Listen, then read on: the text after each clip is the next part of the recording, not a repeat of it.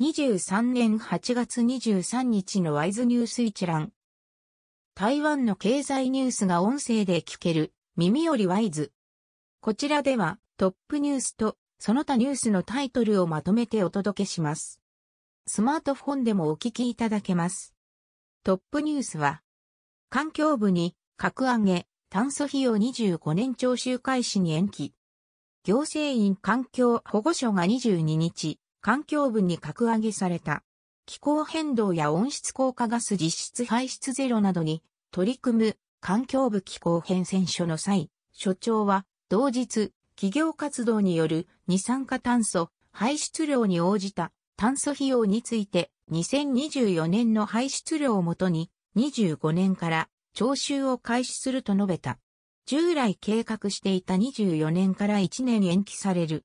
当初は二酸化炭素排出量が年間2万5000トン以上の製造業と電力業の500社から徴収する予定だ。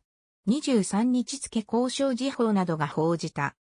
その他ニュースのタイトルは、サーバー冷却のフォースコン、新装工場が年末完成へ。2030年が 6G 元年、高、行技術研究員が見通し。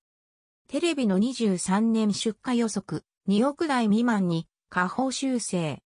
レクサス LM 発売、予約2000台超。中華機車の自立移動ロボ、半導体大手が採用。ウィストロンとアイエロ、客室ロボット開発で連携。マカロットの日本顧客、インドネシア生産能力を確保。ドンキ南港店をオープン、開店前から行列。ファミマのソフトクリーム、台南産パイナップルとコラボ。河南商業銀行、中国企業への融資停止。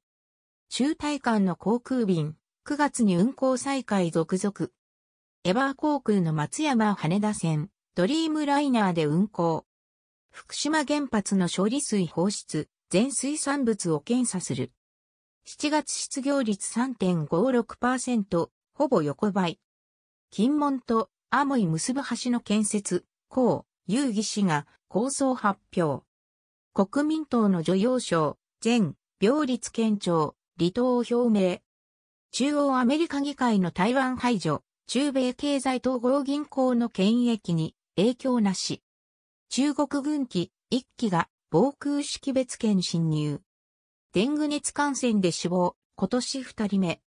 コロナ中等症、重症、17%面。